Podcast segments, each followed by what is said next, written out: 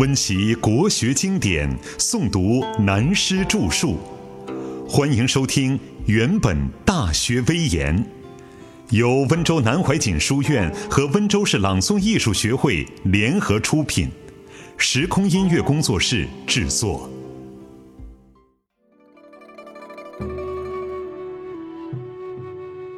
四十，治国当家的原则。曾子著《大学》，秉承孔子遗教，从夏商周以后，以宗法社会的家天下为主，由治国必齐其家为中心，特别引用周氏王朝时代康诰中如保赤子的一句，作为执政治国者的目标和信条，告诫执政者的内明存心，必须对于全国的人民确切具有。如保赤子的仁慈之念，不可徒有口号而自欺欺人。但是历来秉国执政者的领导人，或者被才能和德性所限，或是被当时的社会环境条件所牵扯，是否具有这种存心，甚至是心有余而力不足，这也是世所难免的事。因此，曾子便提出“心诚求之，虽不重，不远矣”。未有学养子而后嫁者的名言，作为勉励之词。自知与知人，然后他便提出，作为秉国执政者，或是身负任何社会团体的主管，以及升任地方政府的领导者，必须要有知人之智、自知之明的道德原则。而且，这个大原则并没有时代的局限性，更不是任何政治主义。或是唯物唯心等思想逻辑，乃至人治或法治的治理方法，以及帝王政体、民主政体等理念，这就是《大学》所谓“一家人，一国兴仁；一家让，一国兴让；一人贪利，一国作乱。其机如此，此谓一言愤世，一人定国”的道理。假如我们用曾子所说这几句名言做历史论文的题目，就只以中国两千多年的历史立论，几乎可以分别开来，各写一部一两百万言的专著或小说。现在我们姑且简单从秦汉以后说起。汉朝自汉文帝倡导节俭，一二十年之间，就使社会富有丰裕。从此使人民得以休养生息，成为历史上所推崇的文景时代。因此，到了汉武帝手里，才能发挥汉室雄威，开疆辟土。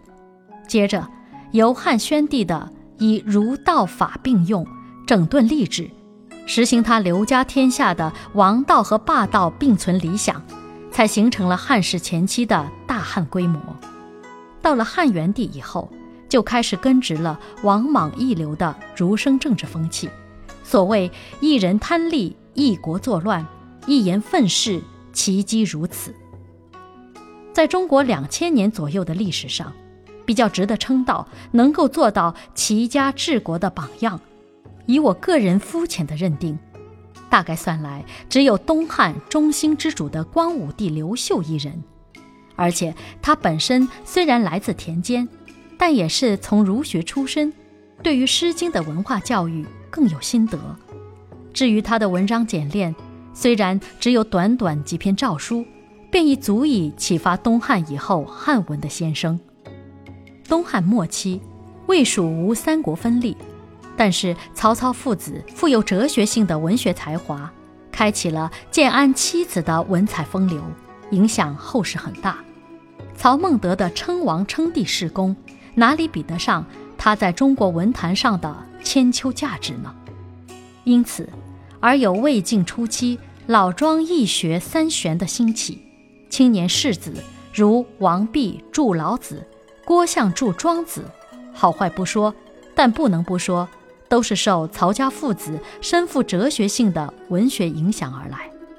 再说，历史上的以孝道治天下的宣传口号，很奇怪。恰恰是历史政治最糟糕一代的晋朝的高调。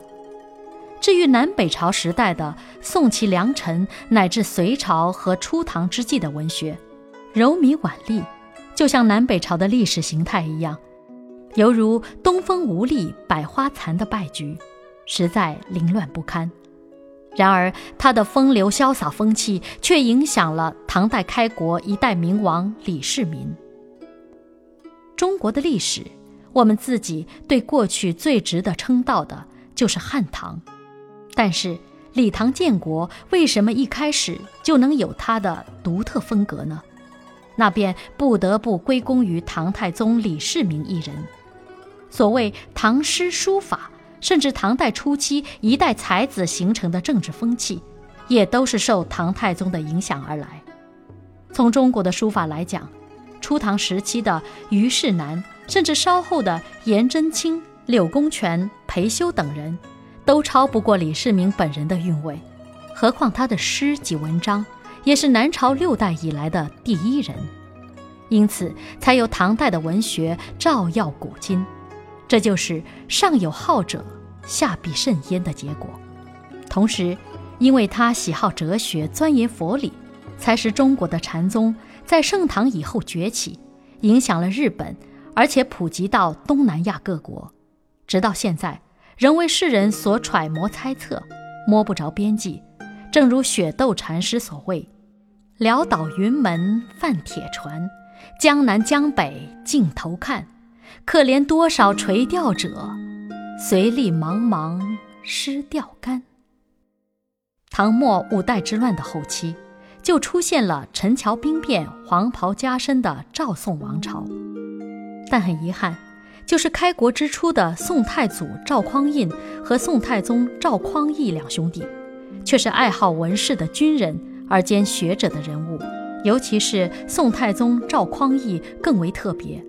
在他带兵作战的一二十年间，虽在马上行军，还是手不释卷，读书不倦，因此而养成守文若主的格局，致使南北宋赵家三百年的中国天下，始终是和辽金元并存共治，等于在历史上重新出现一个南北朝的时代，并不能算是真正的江山一统，故无法与汉唐两代并美争辉。可是，在南北宋三百年之间的朝廷政府，重视文人学者、礼遇宰相、尊重儒林道学的风气超越古今，因此而有五大儒如周濂溪、张衡渠、程颐、程颢乃至朱熹等人的出现，形成宋儒特有的理学与佛道两家互争盛场。然而，始终难免三百年来赵家所有的职业皇帝。照例都是守文若主的遗风，造成年年纳贡、岁岁捐书北国的奇耻大辱。这可不能误解是一家让、一国兴让的明训。宋儒们虽然拼命讲《大学》《中庸》，实在都没有教导养成一人定国的历史成果，应该是难免愧对先圣先贤吧。接着而来，便是蒙古族所建立的元朝。统治了中国将近百年的局面。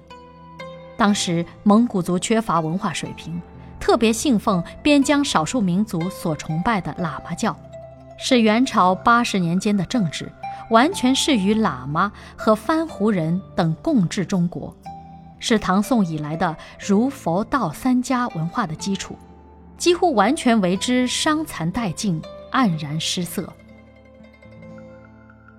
出使西藏的禅宗大师，好在很快也就出了一个和尚皇帝朱元璋，推翻了元朝的政权，使蒙古族归还本位，返回他们的草原大自然之中。因为朱元璋曾经为了生活无着而做过和尚，因此他对宗教，尤其是佛教，到底不太外行。所以他在建立明朝、登位做皇帝的初期，对于东南亚信仰佛教等地区，以及西藏，指派了一个禅宗大师的和尚出使藩邦，协调西藏。就此，便是西垂相安无事，甘心臣服。永乐帝即位，用老办法，敕封哈利玛喇嘛为大宝法王，也就相安无事了。